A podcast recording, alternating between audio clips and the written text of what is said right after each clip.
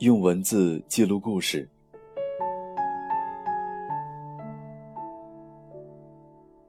让声音雕刻时光。嗨，大家好，我是小生，春晓的晓，声音的声。欢迎您关注我的公众号“小生有礼了”。这个春天开始，我陪你一起走下去。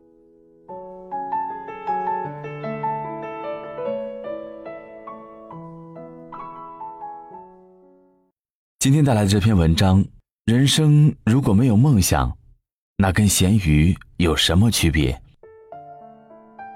为了激励自己业余积极创作，我在 QQ 签名上写下了这样一句话：人生如果没有梦想，那跟咸鱼有什么区别？许多朋友给我点赞，有位女孩子却给我唱反调，弱弱的说：“我觉得咸鱼挺有梦想的。”不然怎么就咸鱼翻身了呢？一语点醒梦中人，把我带回自己寻梦之旅的源头。十九岁那年，高中辍学的我来到厦门的建筑工地上打工，日复一日的艰辛劳作，将我磨得几乎没有了棱角与梦想。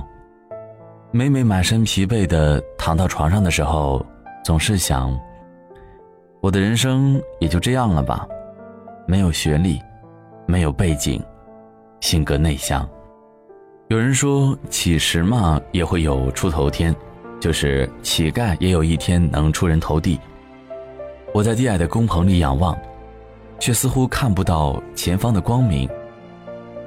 一日，我在厦门夜市的书摊上淘到一本写作的书，如获珍宝。下班之后，便如饥似渴地阅读起来。第二天下班之后。准备再度赴约去书中遨游，在床头翻找了好一阵子，却没有找到这本心爱的写作指南。和我同住的师傅看我翻箱倒柜，说：“别找了，那本书被我藏起来了。有那么勤奋，早就上大学了，现在还用来这里打工？安心打工，赚钱养家要紧。因为他是长辈，又是我的师傅。”如此苦口婆心，我只能一边担心着那本省吃俭用买来的书的命运，一边反问自己：莫非真像师傅所说，我这样的咸鱼，原本就不该心高？或许是源于对梦想的执着，又或许是年少轻狂的叛逆心理，我依然坚持自己的阅读与写作，只是更多时候，转为地下了。比如到工地附近的路灯下，或者公园里面的广场上。夜晚来临，我就寻找有灯光的地方，偷偷的揣上纸笔，或者是街边淘来的书，坚持读写。半年后，我的坚持逐渐有了小小收获。每当得知文章刊登的消息，我都欣喜若狂，哪怕它只是一块豆腐干，一则简短的资讯而已。然而，我的文学热情，却经常遭遇来自身边的尴尬。曾经，我把刊有自己文章的样报拿给工友看，想一起分享这份喜悦。结果几日后想要回报纸时，才知道他早已被工友当了厕纸。另一次，一位热心的工友帮我炫耀一本刊有我散文习作的《黄河文学》，结果这本杂志被工友们哄抢而去。几天流转，这本回到我手中刊物已被摧残得面目全非。那时的我，是又心疼又无奈，只好苦笑。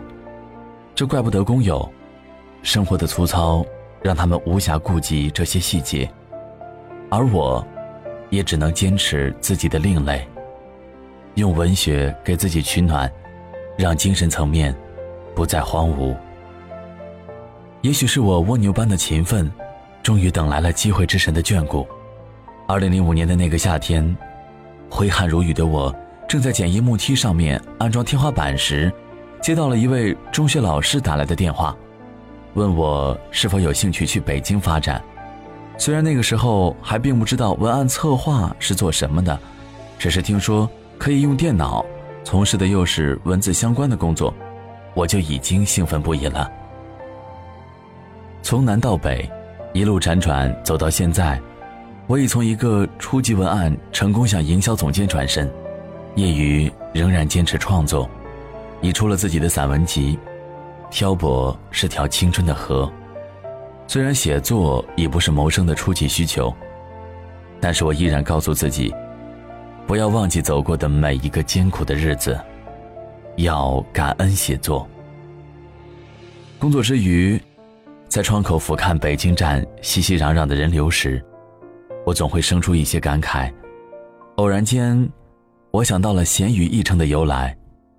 据说，以前的香港是渔港，渔民出海打鱼，没有什么先进设备，更没有冰，也就没有冰鲜鱼。但渔民们又想多捕鱼，于是他们会把先捕上来的鱼用大量的盐腌着，不让鱼发臭。等渔民回港时，鱼已被腌制多时，就跟木乃伊似的。假如渔民在捡这些鱼的时候，突然发现其中一条是活的，而且还能蹦起来，人们把这叫做“咸鱼翻身”。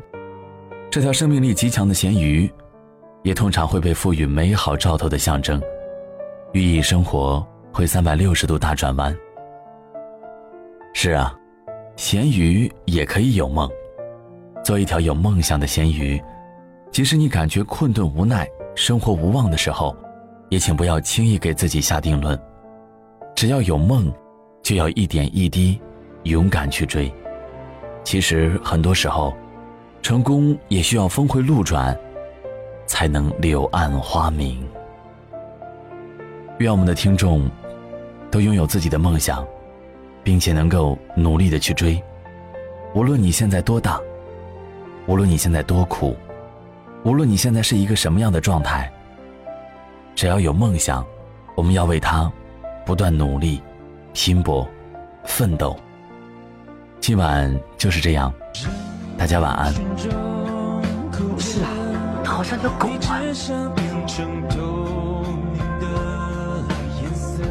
骗客户是吧？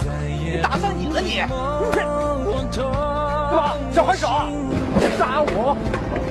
我死都不相信每个人都讨厌我，喜欢我的人举手。我做错什么了？为什么老是针对我呢？你想知道为什么是吧？我是想知道为什么。不穿着脚踏实地做题吗？学人家讲理想。做人如果没梦想，那跟咸鱼有什么分别啊？其实我可以。你只欠一个机会。是啊，就给我个机会吧，我一定会红透半边天的。我相信你。你一定行的。现在全世界只有你称赞我，我真的很感谢你。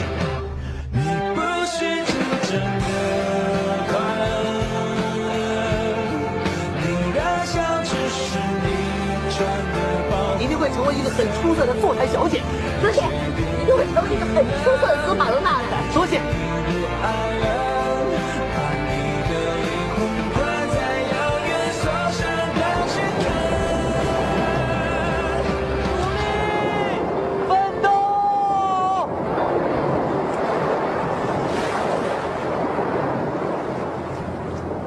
La da da da da.